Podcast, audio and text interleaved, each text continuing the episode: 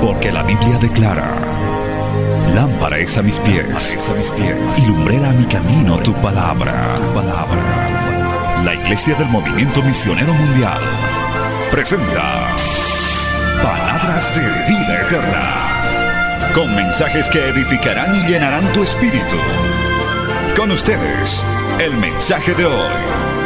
Bienvenidos a Palabras de Vida Eterna.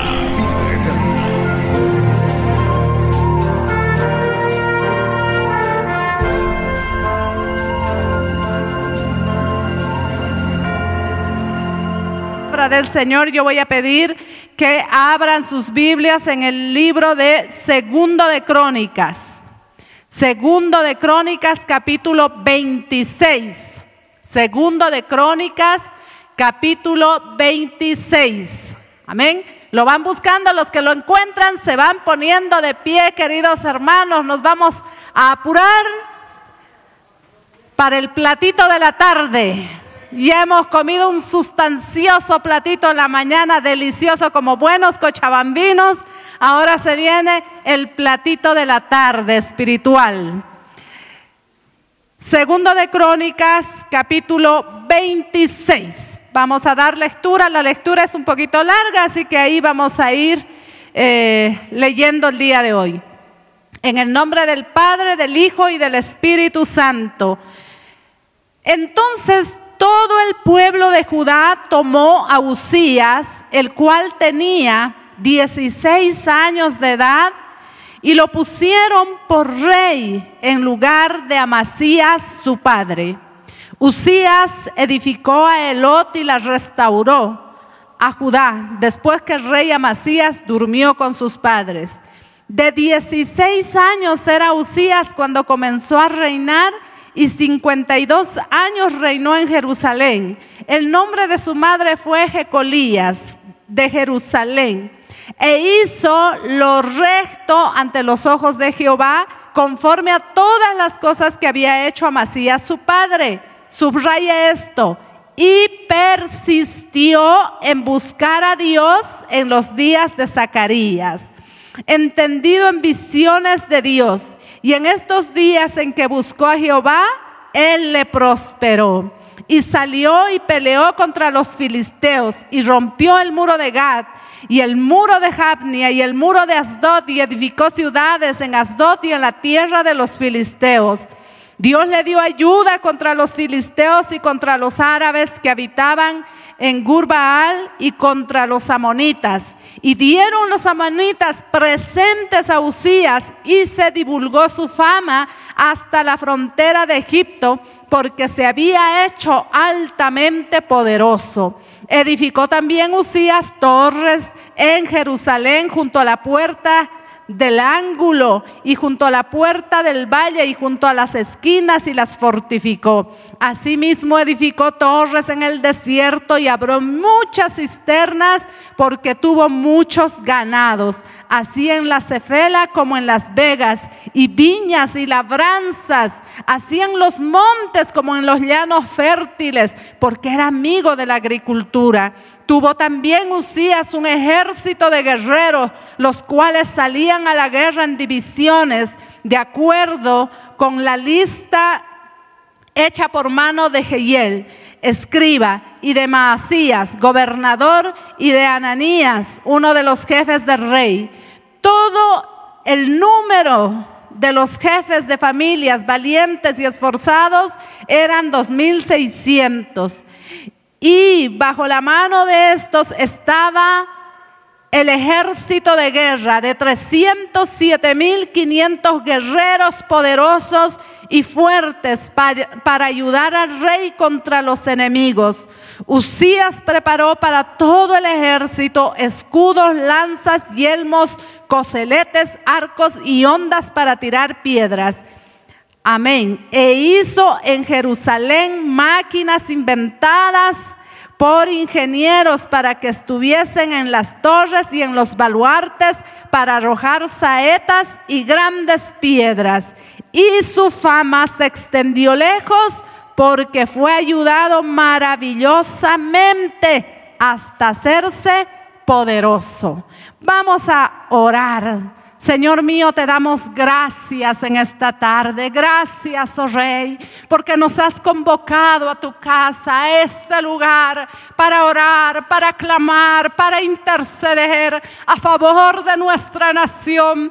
Tú has convocado un ejército de valientes, Padre mío, que tal vez se han negado a un tiempo de descanso, a un tiempo tal vez de dedicarse a la familia. Tú has puesto la carga en sus corazones y están en este lugar para interceder, porque bendita la nación cuyo Dios es Jehová. Bendito Rey, ayúdanos a seguir perseverando, clamando a favor de nuestra nación, porque tú eres el único que puede ayudarnos, el único que puede salvarnos. Toma control en este mediodía de la enseñanza de la palabra. No sea yo, sea tú, sea tu Espíritu Santo, seas tú guiando, que la palabra haya cabida en las vidas y en los corazones, en el nombre de Jesús. Amén y amén. Gloria a Dios. Puede tomar asiento dando un fuerte gloria a Dios. Aleluya. Para iniciar, les voy a leer una ilustración que lo tomé de un libro de devocionales, así que va a prestarle atención. Dice, Tarmenlán acostumbraba contar a sus amigos una anécdota de su juventud. Una vez dijo, me vi obligado por mis enemigos a guarecerme en un edificio arruinado, donde permanecí sentado durante muchas horas, deseando desviar mi mente de mi condición desesperada, fijé mi mente en una hormiga que intentaba subir por una pared llevando un grano de trigo mayor que ella. Observé los esfuerzos que realizó para conseguir lo que deseaba. El grano cayó a tierra 69 veces, pero el, pero el insecto persistía hasta que por fin a las 70 veces pudo llegar a lo alto.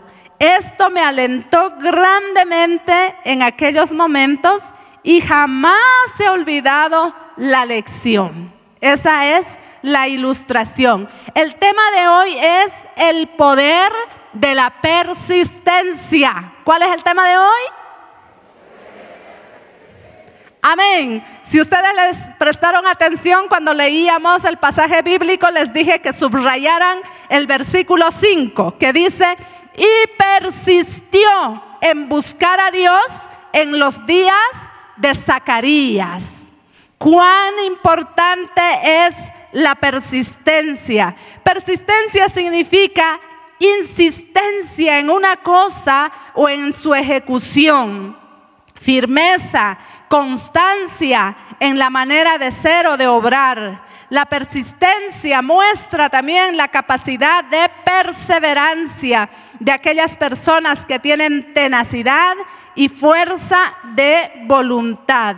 La persistencia es una cualidad de las personas que hace que se mantengan firmes en una acción o en una situación. Entonces, eso es persistencia, es insistencia, es constancia, es perseverancia, es tenacidad, firmeza ante un objetivo. Amén, bendito sea el Señor. Los beneficios de la persistencia. ¿Qué beneficios tuvo la persistencia de buscar a Dios en la vida de Usías? Siempre que nosotros seamos persistentes en la, en la, búsqueda de Dios, queridos hermanos, vamos a tener bendiciones, vamos a tener la visitación de Dios para nuestra vida para nuestra familia, para nuestra nación. Pero tenemos que ser persistentes. El rey Usías fue persistente en buscar a Dios, dice la palabra del Señor. Y en lo que hemos leído, uno de los primeros, hermanos, que una de las primeras recompensas fue que Dios le dio victoria sobre sus enemigos.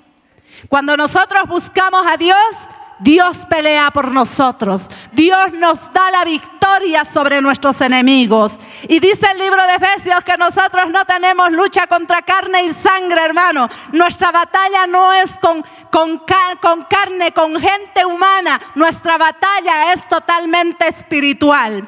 Y vaya que el pueblo de Dios tiene enemigos. Y vaya que nuestra nación también, espiritualmente hablando, también hay enemigos. Bien decía nuestro hermano Julio, estamos celebrando 196 años de vida libertaria, pero también tenemos que saber nosotros los creyentes que hay, hermano, esclavitud en nuestra nación por la idolatría, por el pecado, por la corrupción. Y es eso que nosotros tenemos que seguir orando, clamando. Cuando hay un pueblo que busca a Dios, cuando hay un pueblo que persiste en su búsqueda de Dios, Dios nos da victoria contra nuestros enemigos. Bendito sea el Señor. Yo no sé con qué enemigo está peleando usted el día de hoy, qué batalla se está enfrentando, pero persista en la búsqueda de Dios, hermano, que Dios le dará la victoria en contra de sus enemigos. Mientras él persistió en su en la búsqueda de Dios, él llevó al país a una buena condición de crecimiento y estabilidad económica. Eh, Dios le dio sabiduría a este rey para poder edificar torres de protección de las ciudades y también para el campo. Le dio sabiduría para construir pozos, para obtener agua Dice que también era amante de la agricultura. En su tiempo también eh, preparó y organizó un gran ejército. Prepararon armamentos ofensivos, defensivos.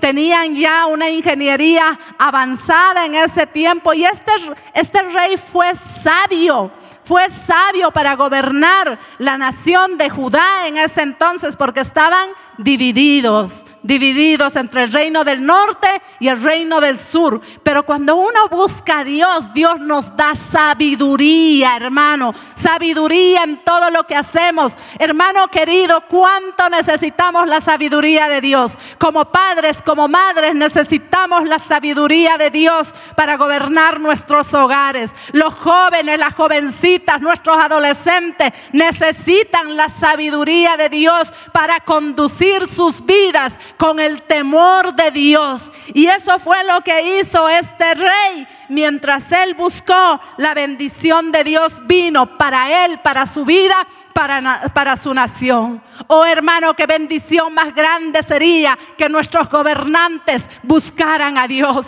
buscaran a Dios, clamaran al Dios vivo. Hermano, pero sabemos que ellos no lo pueden hacer. Ellos no lo pueden hacer porque tienen los ojos cerrados, porque tienen los ojos vendados, porque no conocen al Dios vivo que nosotros conocemos. Pero nosotros sí podemos clamar, sí podemos humillarnos la presencia del Señor, como lo estamos haciendo el día de hoy, como lo estamos haciendo. Hemos venido porque amamos Bolivia, amamos esta tierra donde Dios nos ha permitido nacer. Y ellos no conocen, pero nosotros sí. Por eso hemos estado orando por las autoridades, por el presidente, por el vicepresidente, por todas las personas que están en función de autoridad, de gobierno, para que Dios les dé sabiduría. Esa es nuestra responsabilidad. Esa es la responsabilidad de la iglesia, queridos hermanos. Sería triste que el día de hoy, un día tan importante, que nosotros mantengamos la casa del Señor cerrada, nos veamos ahí de día de campo, nos preparemos un asado o continuemos nuestra vida como si nada, hermano. Lo mínimo que podemos hacer es venir y llorar en la presencia del Señor y pedirle misericordia por nuestra tierra. Bendito sea el Señor, aleluya. La palabra dice, yo tenemos una porción muy conocida. Váyase a Segundo de Crónicas, ahí atrásito nada más. Segundo de Crónicas, capítulo 7, versículo 14. Cuán importante es este versículo.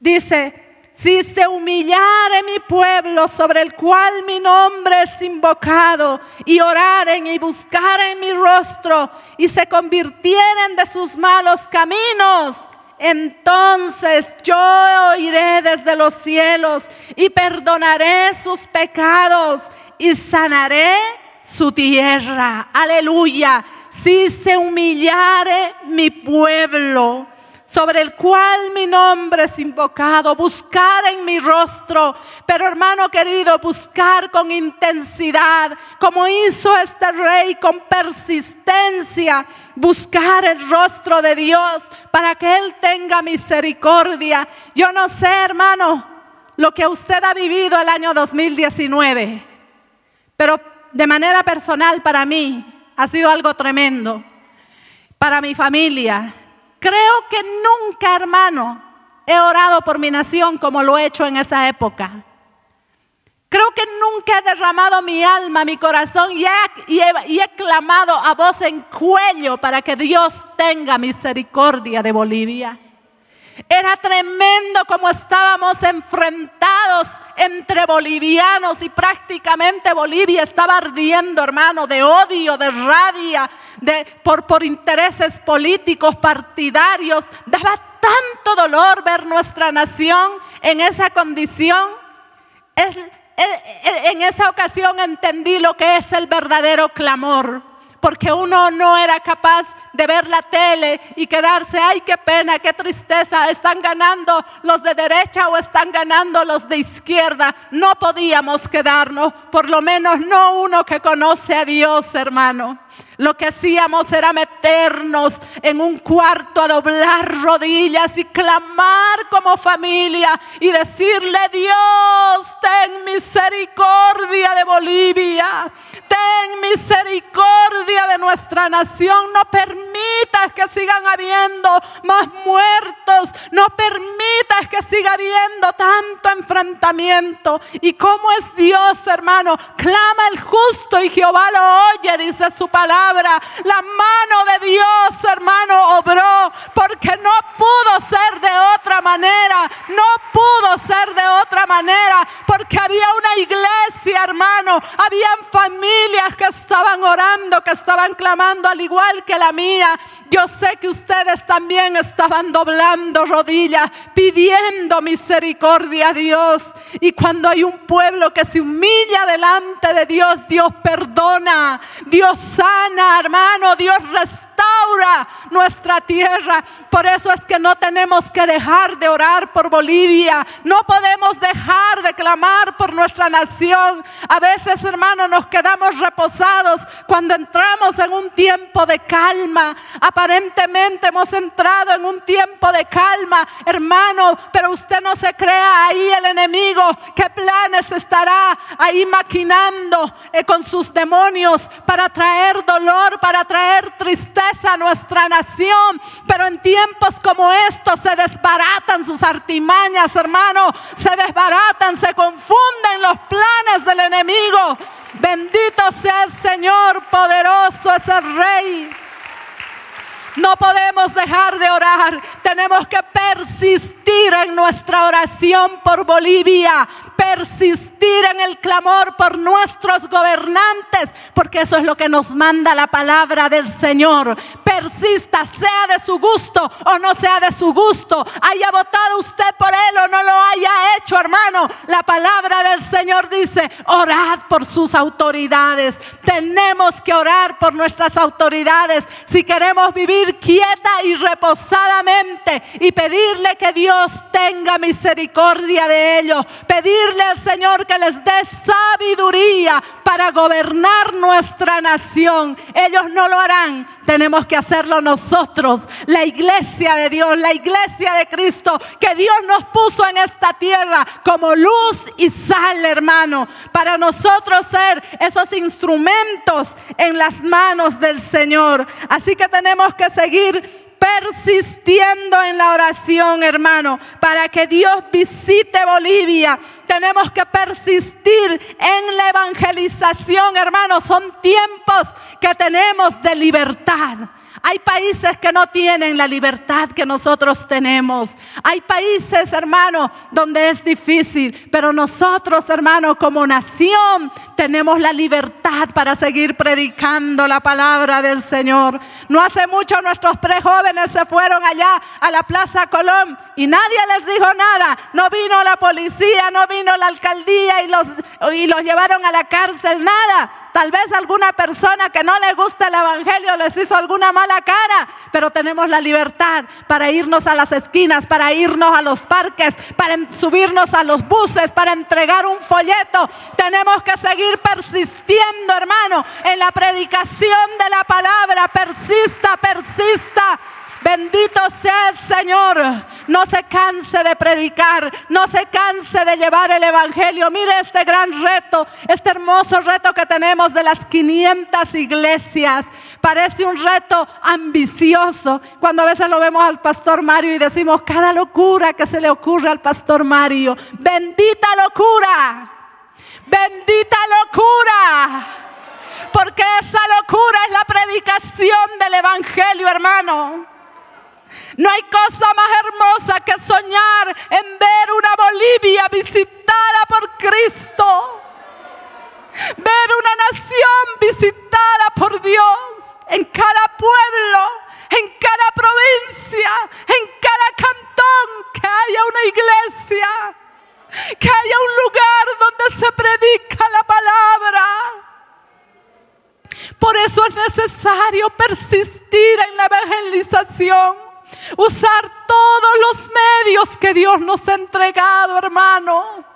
Persistamos en la evangelización de la palabra. Sigamos insistiendo porque esa palabra no vuelve vacía. A tiempo y afuera de tiempo, dice la palabra. Trabajen mientras el día dura, decía nuestro Señor, porque vendrá la noche cuando ya no se podrá. No sabemos lo que va a pasar más adelante, pero sabemos que este mundo de día en día se va a ir poniendo peor. Porque la maldad en el mundo irá creciendo, irá avanzando, porque la palabra se tiene que cumplir. Pero trabajemos ahora de día, hoy que se puede. No seamos negligentes en el trabajo de la evangelización. No seamos negligentes. Seamos, hermanos, esos instrumentos. Yo sé, alguien de acá podría decir, yo no soy predicador, yo no sé, yo, pero puedes orar. Puedes orar para que se sigan abriendo puertas. Puedes orar para que el Evangelio siga avanzando. Puedes simplemente entregar un folletito en el lugar donde vas, donde estás.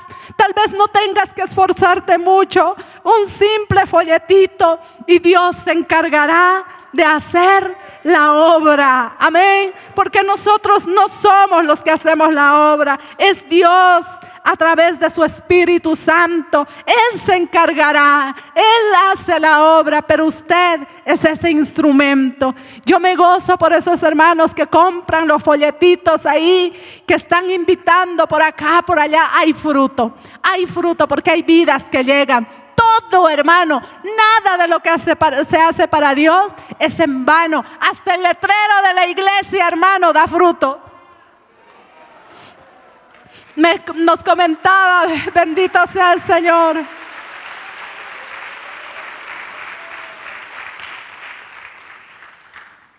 Escuchaba el testimonio de uno de los hermanos y decía, un día estaba pasando ahí por el Avaroa y vi que había gente que entraba y salía y vi en el letrero, dice, iglesia. Ay, iglesia, voy a entrar. Parece que es grande, mejor así nadie me conoce entró a este lugar y no salió el mismo, salió convertido, salió como una nueva criatura, bendito sea el Señor. Nada, nada de lo que se hace para el Señor es en vano. Por lo tanto, hay que persistir en la predicación del Evangelio, hermano persistir también en seguir clamando, en seguir orando para que Dios mande obreros a su mies. Porque también dice la palabra que la mies es mucha, pero escasean los obreros. Ah, hermano, Nosotros en este tiempo que estamos trabajando vemos cuánta necesidad de obreros hay. Cuánta necesidad. A veces hay obreros que se enlistan, ahí pasan los cursos, se les prepara, se les pone la mochila, pero de un momento a otro el enemigo haya cabida. Muchos caen, muchos se desaniman, muchos se desalientan, porque cuando ya ven que no solamente es esto de, estar en el altar y, de la predicación, porque servirle al Señor va más allá, es, significa renuncia, hermano. El verdadero servicio al Señor significa morir a nuestro yo, morir a nuestros sueños, a nuestros deseos, a muchas cosas y ofrendar nuestra vida para el Señor. Y muchos obreros cuando ven la realidad de lo que es eso, pues se desaniman, se desalientan. Tenemos que seguir avanzando ahí, pero se detiene la obra porque escasean los obreros. Así que sigamos persistiendo en la oración para que Dios mande obreros a su mies. No se olvide, hermano, qué triste cuando alguno dice, no sé qué orar, apenas me pongo cinco minutitos ahí, ya no sé de qué orar. Que siempre oran esos hermanos que están de rodillas y nunca se levantan. ¿Será que se ha dormido? Tal vez algunos se ha dormido, pero hay otros que están orando, que están clamando, porque el tiempo no alcanza, hermano, porque son muchas las necesidades. En ese tiempo usted ponga en su lista, ore, manda obreros, Señor, manda obreros a tu mies, manda obreros a tu mies. Pero hermano, una oración específica, obreros llenos de fuego, llenos del poder de tu Espíritu Santo, hombres llenos de tu presencia, mujeres llenas de tu presencia, que impacten a nuestra nación, que tú puedas usarlos como instrumentos de poder. Amén. Vamos a ser específicos y vamos a persistir en esa oración para que Dios siga mandando obreros a su mies, hermano. Bendito sea el Señor. ¿Quién vive? A su nombre. Vamos a persistir también en la doctrina de la palabra del Señor. Primera de Timoteo, vámonos a Primera de Timoteo. Poderoso es el Señor. Primera de Timoteo, capítulo 4. Vamos a dar lectura al versículo 16. Primera de Timoteo 4, 16. Mire lo que dice la palabra. Ten cuidado de ti mismo y de la doctrina. Persiste en ello, pues haciendo esto te salvarás a ti mismo y a los que te oyeren. Cuán importante. Ten cuidado de ti mismo y de la doctrina. Persiste en ello, pues haciendo esto te salvarás a ti mismo y a los que te oyeren. En el inicio de este capítulo 4, habla, dice, pero el Espíritu dice claramente que en los postreros tiempos algunos apostatarán de la fe, escuchando a espíritus engañadores y a doctrinas de demonios. Hoy en día, hermano, hay mucho engaño, hay mucha doctrina falsa. Vivimos tiempos de apostasía. Por eso, hermano, usted tenga cuidado lo que está comiendo, lo que está consumiendo espiritualmente.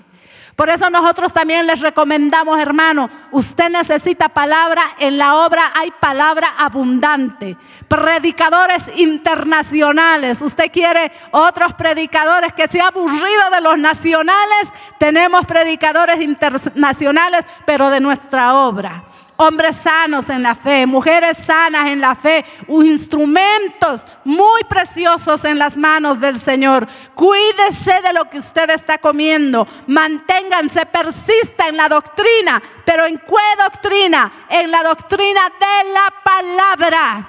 La palabra del Señor, hermano. La palabra de Dios por eso es que el creyente tiene que anhelar la palabra. Por eso es que el creyente tiene que estudiar la palabra. Por eso es que el creyente tiene que conocer la palabra y persistir no en las modas. Porque sepa usted que hay modas también en la iglesia cristiana. Yo me acuerdo que había un tiempo la moda de la risa santa. Todo el mundo se reía. la moda del soplo. Soplaban y todos se caían. Y bueno, modas extrañas que han ido apareciendo también ahí en la iglesia cristiana. Nosotros no nos dejamos llevar por modas, nosotros nos dejamos llevar por la palabra del Señor. Es en la palabra en la que debemos nosotros de persistir, hermano porque aparecen corrientes extrañas, soplan corrientes extrañas, hombres que aparentemente son oh, siervos de Dios, aparentemente son hombres de Dios, pero enseñan doctrinas de demonios que no van de acuerdo a la palabra del Señor, que han sido levantados para este tiempo para confundir a la iglesia, para confundir al pueblo de Dios. Jovencito, jovencita, cuídate. Cuídate porque a veces nuestros jóvenes son muy dados a ser influenciados por lo que reciben de afuera. Siempre que vaya de acuerdo a la palabra del Señor, hermano querido. Y los todos, hermano, no solo jóvenes y jovencitas, todos podemos ser influenciados por doctrinas extrañas. Por eso Pablo le recomienda a Timoteo y le dice, persiste en ello, pues Haciendo esto, te salvarás a ti mismo y a los que te oyeren. Persiste en la doctrina, en la enseñanza bíblica, porque eso te salvará a ti y a los que te oyen. Pero si tú persistes en doctrinas engañosas, en doctrinas de demonios, eso también puede hacer que tú te pierdas y que los que te escuchan también se pierdan. Por eso persistamos en la doctrina de la palabra del Señor. ¿Quién vive, hermanos? A su nombre. Gloria a Dios. Hay que persistir en la batalla contra el pecado. Ese pecado que nos asedia día tras día. Ayer teníamos esa enseñanza tan hermosa acerca de la tentación y pues el pastor nos hablaba que es una batalla de todos los días. Y así es. Es una batalla de todos los días. Ayer venciste, hoy vas a tener tu batalla. Y vas a tener que librarla hasta la última hora, hermano. ¿Cuánta gente ha venido a las iglesias? Ha estado en el ayuno, ha estado levantando la mano, pero ahí a la puerta le estaba esperando el enemigo. Y ese tiempo de victoria que tuvo, luego terminó derrotado ahí afuera. Por eso, hermano, que nosotros tenemos que estar batallando contra el pecado. Batalle contra el pecado. No le dé lugar al pecado en su vida. Eso, hermano, demanda esfuerzo. Demanda, hermano, voluntad de nosotros. Demanda esa persistencia de todos los días. Mire, quiero que nos vayamos un momentito a jueces 1.27. Gloria a Dios. Jueces 1.27. Poderoso es el Señor. Jueces 1.27. Mire este versículo. Tampoco Manasés arrojó a los de Betseán, ni a los de sus aldeas, ni a los de Taanac y sus aldeas, ni a los de Dor y sus aldeas, ni a los habitantes de Ibleam y sus aldeas, ni a los que habitaban en Megido y en sus aldeas. Y el cananeo persistía en habitar en aquella tierra. El cananeo y todos estos otros que estaban ahí persistían en habitar aquella tierra los enemigos del pueblo de Israel no quisieron, hermano, abandonar esa tierra. Dios les dijo que les iba a dar la victoria sobre sus enemigos. Pero ¿qué sucedió? Los de Israel no pudieron echar a todos sus enemigos a causa del pecado. El pecado, hermano, nos derrota. El pecado, hermano, le da lugar al enemigo en nuestra vida. Y eso no nos dejará prosperar. Eso no nos dejará avanzar. El enemigo es persistente. El enemigo es persistente, hermano. Un día tú lo ganas y al día siguiente otra vez está ahí, viendo de qué manera te hará caer, viendo de qué manera va a ganar ventaja en tu vida. Hoy tuviste victoria en tu carácter. Mañana vas a tener que luchar nuevamente con esa debilidad que tú tienes. Vas a tener que seguir batallando. Y el enemigo es insistente, es persistente. Ahí quiere quedarse, ahí quiere convivir. Tristemente la nación de Israel, hermano, convivió con sus enemigos. No pudo derrotar a sus enemigos. Estaba rodeado de sus enemigos.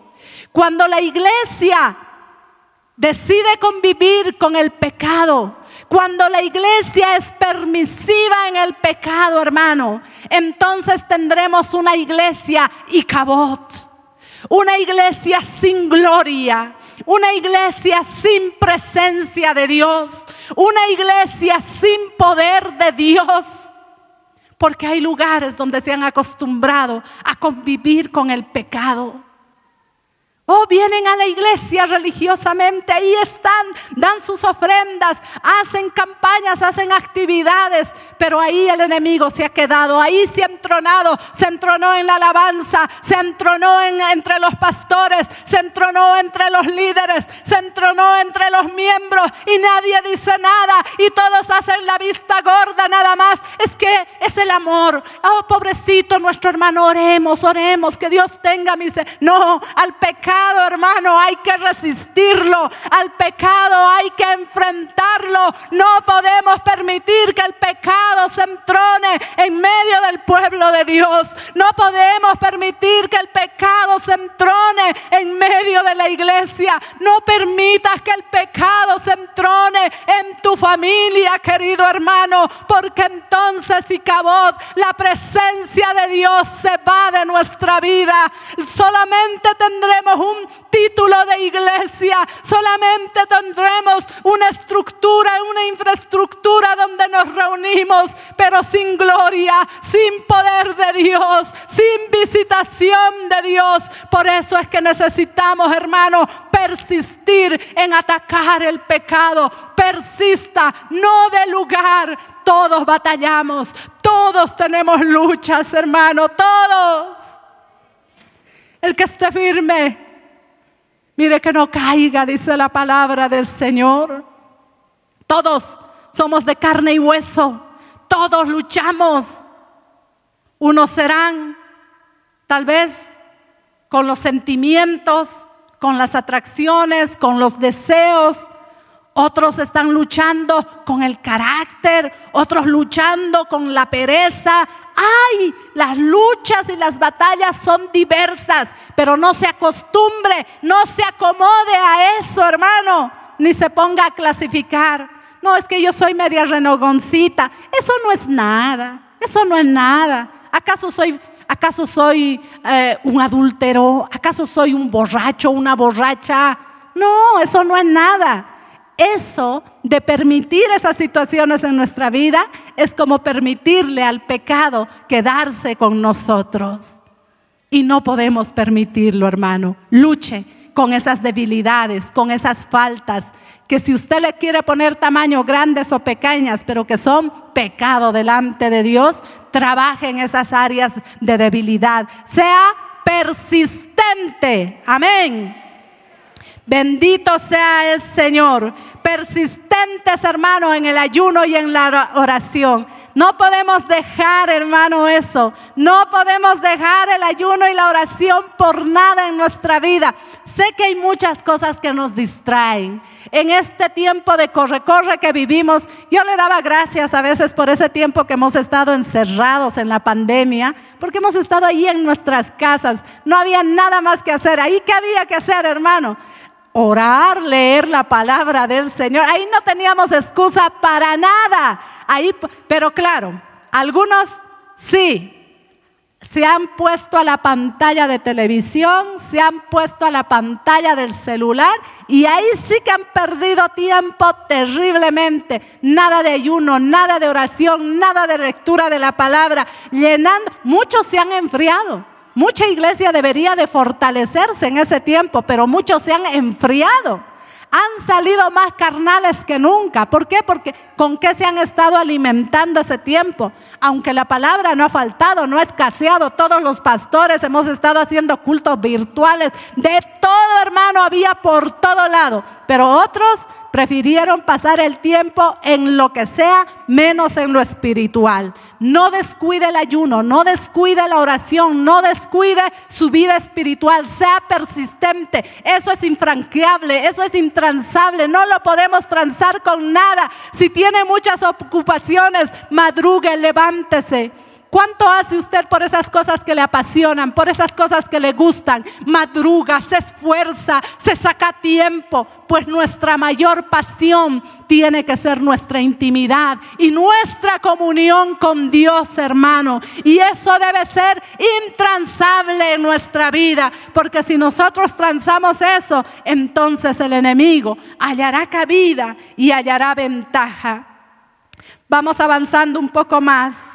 Este rey, hermano, fue persistente en buscar a Dios. Y mientras buscó a Dios, Dios lo bendijo. Mientras nosotros seamos persistentes en nuestra búsqueda de Dios, la bendición de Dios va a venir siempre a nuestra vida, siempre. Siempre, hermano. Pero tristemente encontramos algo doloroso en el versículo 16 de Segundo de Crónicas 26. Segundo de Crónicas 26, 16. Mire lo que dice. Mas cuando ya era fuerte, su corazón se enalteció para su ruina, porque se rebeló contra Jehová su Dios entrando en el templo de Jehová para quemar incienso en el altar del incienso. Este rey comenzó bien, muy jovencito, dice que apenas tenía 16 años. Tal vez no tenía la experiencia, no tenía la sabiduría para gobernar una nación, pero por cuanto buscó a Dios, Dios lo bendijo. Puede que no tengamos nosotros mucha experiencia en muchas áreas de nuestra vida, mucho conocimiento, mucha, eh, mucha ciencia, hermano. Pero si nosotros buscamos a Dios, Dios nos va a bendecir. Pero este rey, cuando se hizo grande, cuando su fama creció, que dice, su corazón se enalteció. ¿Para qué? Para su ruina porque se rebeló contra Jehová su Dios. Quiso usurpar funciones que no le correspondían. Le correspondía al sacerdote quemar el incienso.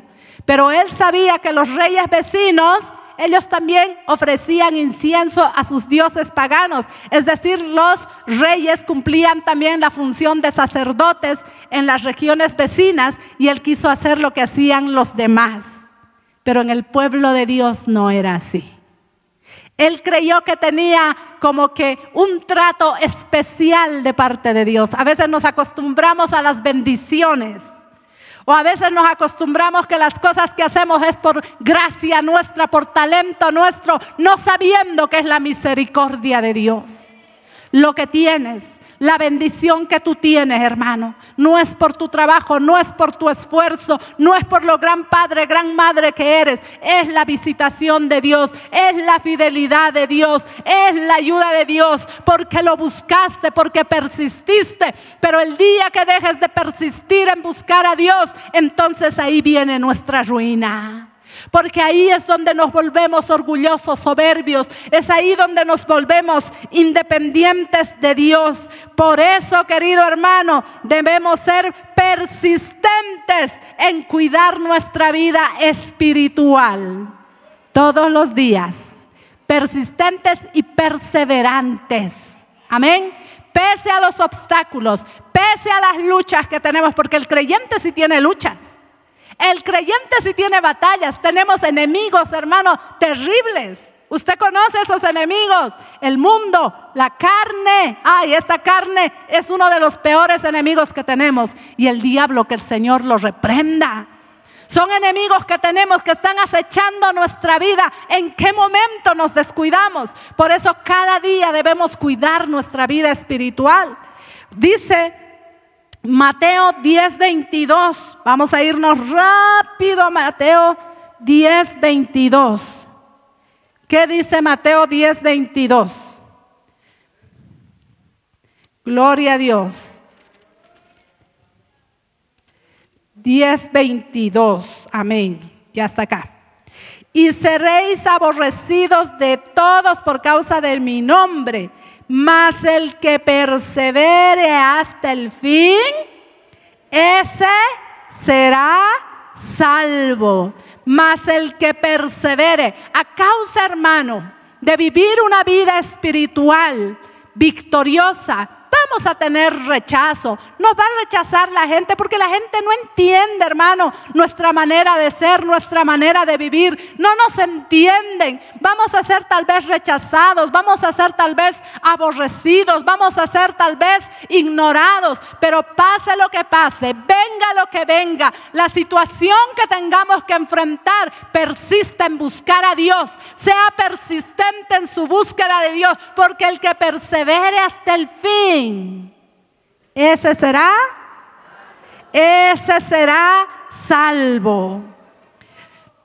Persiste, hermano, en esa oración por sus seres queridos. No se, no se conforme. Esa esposa que tiene su esposito creyente, que de pronto le sirve al Señor esa pastora que tiene a un esposo, que le, esa esposa de pastor, que, que su esposo es un siervo que le sirve al Señor. No diga, ay, ya está, le sirve al Señor, ya, qué lindo. No, hay que persistir en la oración cubriendo esa vida, cubriendo a ese varón de Dios. Ese hombre de Dios que tiene una esposa temerosa de Dios que le sirve al Señor, persiste en la oración cubriendo la vida de esa mujer, que el enemigo no haya ventaja, porque el que persevere hasta el fin, ese será salvo. Mientras tanto hay que seguirla peleando en esta, en esta tierra, hermano. Si tu hijo, tu hija le sirve al Señor, es joven, se ha convertido, no, no es para bajar los brazos y quedarnos reposados. Hay que persistir en la oración, hay que seguir persistiendo que Dios los cubra, que Dios los guarde, que Dios cumpla el propósito en sus vidas. Y si todavía no son convertidos, con más razón, siga persistiendo en la oración como esa viuda y el, juez injusto. Hazme justicia, hazme justicia, hazme justicia. Esa mujer consiguió que le hicieran justicia porque fue una mujer de persistencia, fue una mujer de perseverancia y esa mujer consiguió que le hagan justicia con un juez injusto, con cuánta más razón nosotros, con el Padre de toda misericordia, que nos ama con amor eterno, hermano. Cuando nosotros nos acercamos en oración, nos acercamos en clamor, sus oídos están atentos, atentos para ayudar. No desmayes en esa oración, no te des por vencida. Tal vez ya te diste por vencido, nunca se va a convertir ese esposo, nunca se va a convertir ese hijo, nunca se va a convertir mi pariente. No, no te des por vencido. El día de hoy persiste, persiste en esa oración, persiste en ese clamor, sigue esperando en el Señor. Maravilloso es mi Dios. Aleluya. Gloria a tu nombre. Tristemente, este rey hermano dejó que el orgullo y la soberbia entraran a su vida y se volvió un rey terco y obstinado. Y aunque le dijeron que no le correspondía a él, en vez él de arrepentirse, en vez él de escuchar la exhortación que le estaban haciendo y salir corriendo del templo, no lo hizo. Dice que se enojó, se encolerizó. Hermano, mire, el versículo 19 dice entonces Usías, teniendo en la mano un incensario para ofrecer incienso, se llenó de ira y en su ira contra los sacerdotes, la lepra le brotó en la frente delante de los sacerdotes en la casa de Jehová. Qué tremendo. Este hombre persistió, pero en lo malo, en su pecado, porque hay gente que también persiste en su pecado. Se vuelven tercos ahí. No quieren escuchar ninguna razón. Acá los sacerdotes le decían, no te corresponde Usías. Y él en vez de humillarse, se enojó, se puso altivo. ¿Y qué pasó? La lepra. Vino el juicio de Dios inmediatamente a su vida. Y para tristeza, este rey murió leproso. Estuvo leproso por el resto de su vida cuando nos hablan, cuando nos exhortan, cuando nos dicen nuestras autoridades, cuando nos hablan personas temerosas de Dios, que estamos equivocados, que estamos, hermano, infringiendo la ley de Dios, usted preste atención. No persista en su pecado, no persista en la rebelión, porque cuando eso sucede, la presencia de Dios se aparta de nuestra vida. Vámonos a Deuteronomio capítulo 1 Poderoso es el Señor.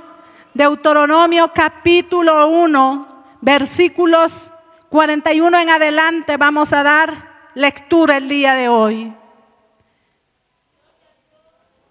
Deuteronomio capítulo 1, versículos 41 en adelante. Dice, entonces respondisteis y me dijisteis, hemos pecado contra Jehová nosotros subiremos y pelearemos conforme a todo lo que Jehová nuestro Dios nos ha mandado. Y os armasteis cada uno con sus armas de guerra y os preparasteis para subir al monte. Y Jehová me dijo, diles, no subáis ni peleéis, pues no estoy entre vosotros para que no seáis derrotados por vuestros enemigos. Y os hablé y no disteis oído antes fuisteis rebeldes al mandato de Jehová y persistiendo con altivez subisteis al monte. Pero salió a vuestro encuentro el amorreo que habitaba en el monte y os persiguieron como hacen las avispas y os derrotaron en Seir hasta Ormán.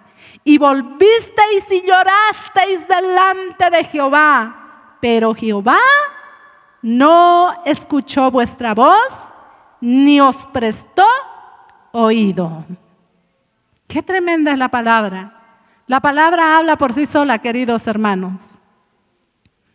Cuando acá este pueblo que se rebeló contra Dios se dieron cuenta que habían pecado contra el Señor y en sus fuerzas dijeron, vamos a subir, vamos a pelear, vamos a derrotar a nuestros enemigos.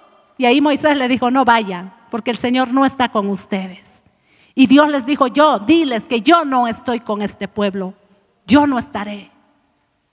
Pero este pueblo que hizo persistió, vamos a ir, vamos a subir, ahí vamos a estar. ¿Cuánta gente es así de persistente en su pecado? No lo hagas, no te conviene. Cuidado, la presencia de Dios no está contigo porque no está con un desobediente. ¿Cuántos lloran? ¿Cuántas mujeres lloran? Me han dicho que no me case con ese inconverso, me han dicho que no lo haga. Pero por el resto de su vida tienen que cargar con esa persona con la que se han entercado. O varones, varones que les han dicho, no, no te cases, no es el tiempo, no es la persona, no, no va a ser diferente. Y en muchas, no tomes ese préstamo, no lo hagas, cuidado. Dios nos ha advertido que no tomemos y de todos modos lo hace.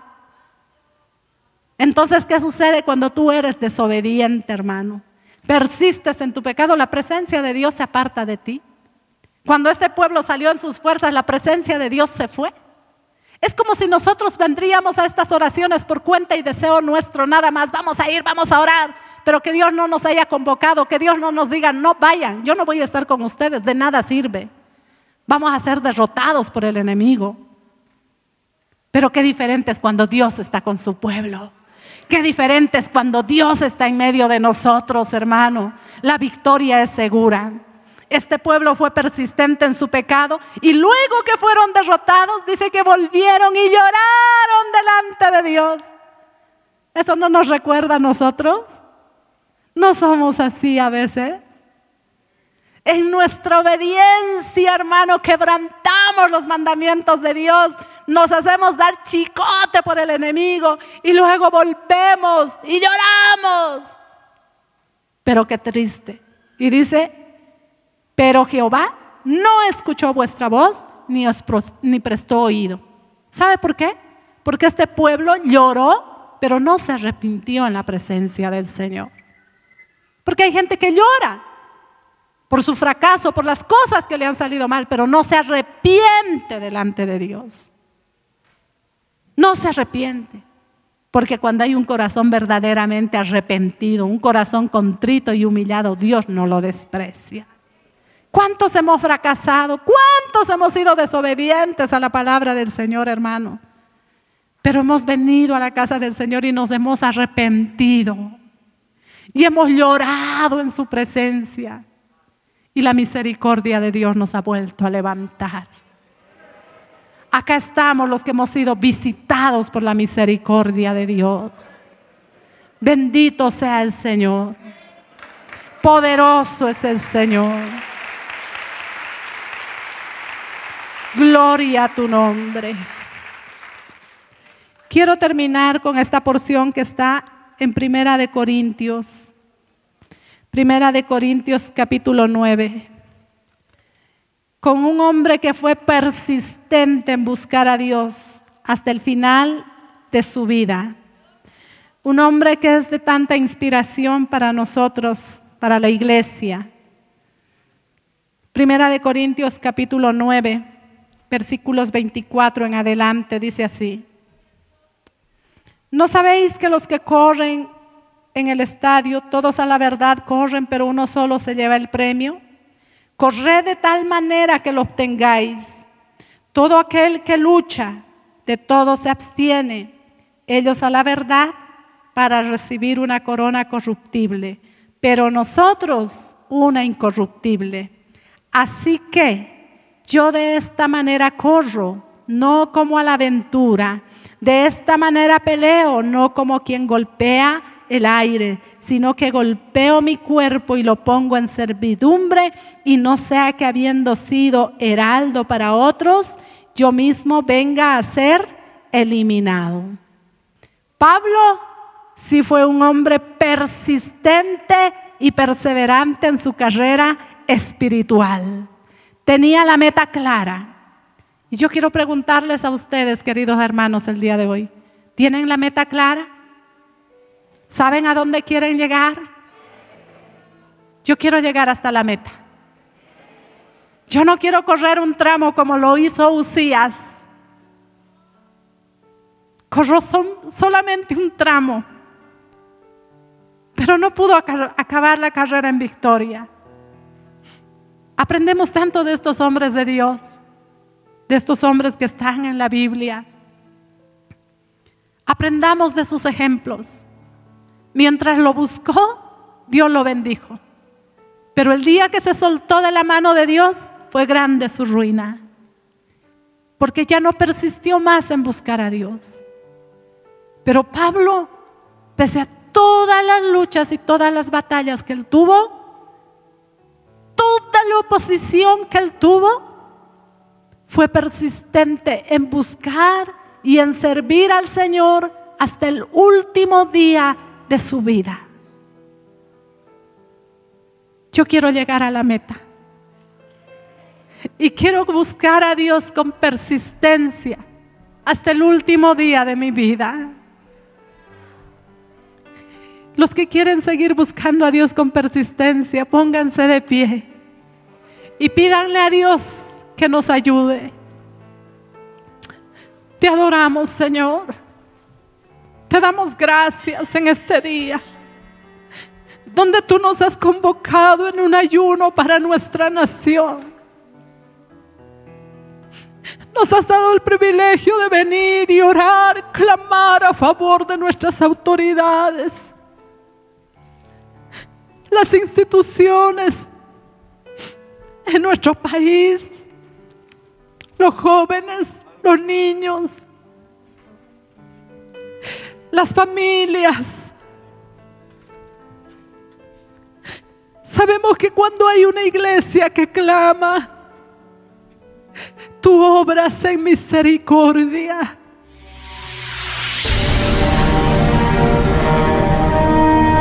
Porque la Biblia declara, lámpara es a mis pies, y lumbrera a mi camino tu palabra. La Iglesia del Movimiento Misionero Mundial tuvo el grato placer de presentar Palabras de Vida Eterna. Si el mensaje de hoy ha edificado tu vida y llenado tu ser, comunícate con los teléfonos de esta emisora. También para pedir una copia del mismo y compartir con otros.